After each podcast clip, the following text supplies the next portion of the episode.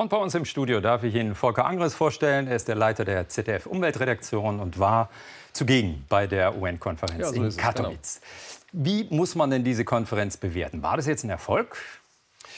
Also ich bin ja nur Beobachter. Ich denke schon, der, die Weltgemeinschaft ist ein Stückchen vorangekommen. Es geht ja im Kern um die Umsetzung des Paris-Abkommens aus dem Jahr 2015.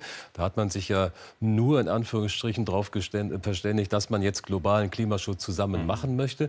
Dieses Zusammen hat eine große Bedeutung. Und erstmals sind ja Entwicklungs- und Industrieländer in diesem Abkommen vereinigt worden. Und das ist jetzt weitergegangen. In Katowice haben genau diese knapp 200 Länder eben dieses Regelwerk verabredet entwickelt und es wird jetzt nach gemeinsamen Regeln vorangegangen. Und ich finde, wenn da knapp 200 Länder sagen, ja, wir wollen das machen, ich halte das für eine große Leistung. Das ist schon wirklich Nun viel. sagen die natürlich leider erst 2020 oder noch schlimmer erst ja. 2024. Das heißt, es wird immer aufgeschoben. Das irritiert mich ja dann doch dabei. Sozusagen, je weniger man im Klimaschutz heute macht, umso ambitioniertere Ziele steckt man sich für die Zukunft. Warum muss immer aufgeschoben werden? Zunächst mal ist das völlig richtig. Die Wissenschaftler sagen ja was ganz anderes. Äh, wenn es nach ja ging, hätte man schon vorgestern längst anfangen müssen, massive Maßnahmen zu ergreifen.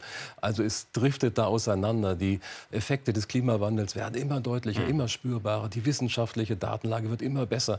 Und dann ist es schon richtig, es ist ein Schneckentempo, wo dieser globale, internationale, diplomatische Klimaprozess vorankommt.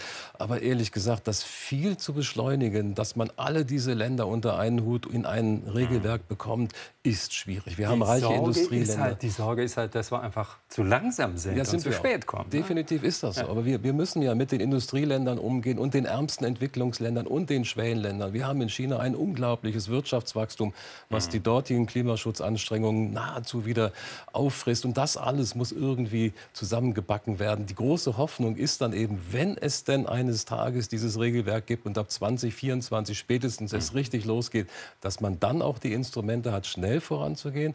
Und die Länder, und in der Tat, jedes einzelne Land muss ja zu Hause ja. erst mal vor der eigenen Tür kehren, sprich Klimaschutz machen, und das dass man China dann auch? das hinkriegt. Also wird China, China wird das auch dann wirklich transparent sein? Das war ja die große Frage. Das ist die große Frage. Sie haben es gesagt, Sie haben es äh, mit abgestimmt, ob dann tatsächlich genau die Daten, die man wirklich braucht, auf dem Tisch liegen. Und äh, das heißt ja auch, dass die neutralen Expertenteams dann kontrollieren sollen. Mhm. Ob das dann so kommt, dass alle zufrieden sind, das Bleibt abzuwarten. Blöder Satz, aber so ist es. Nun hat ja die Forschungsgruppe Wahlen eine Umfrage durchgeführt, und zwar, ob in Katowice wirklich Wichtiges für den Klimaschutz entschieden wird. Und da haben dann sage und schreibe 91 Prozent angekreuzt, dass wenig bis gar nichts passieren würde. Passt das zum Ergebnis der Konferenz? Nein, es passt nicht zur Ergebniskonferenz, aber es passt sehr gut dazu, dass äh, die Menschen, die einfach sich nicht dauernd damit befassen, einfach den Glauben daran verloren haben. Das ist auch völlig nachvollziehbar. Wir haben so viel Treibhausgase in der Atmosphäre noch nie. Die 24. UN-Klimakonferenz. Und da sagt man natürlich, mein Gott, was machen die da alle? Urlaub in, in Polen und nächstes Jahr in Chile. Wunderbar, würde ich gern auch mal mitfahren. Das ist so die, die Stimmung. Aber es geht tatsächlich wirklich darum, diese 200 Länder zu synchronisieren. Mhm. Und das ist hohe diplomatische diplomatische Verhandlungskunst, die man da einfach hat.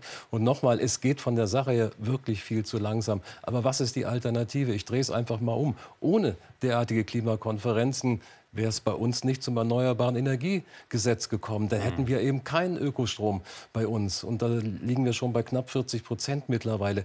Dieser Druck ist wichtig, der auf diese Weise auf die Nationalstaaten ja. aufgebaut also, wird. Tatsächlich gibt es doch wirklich keine Alternative, oder? Wir müssen international verhandeln, weil alle, Land alle verschiedenen Länder müssen da an einem Strang ziehen. Mhm.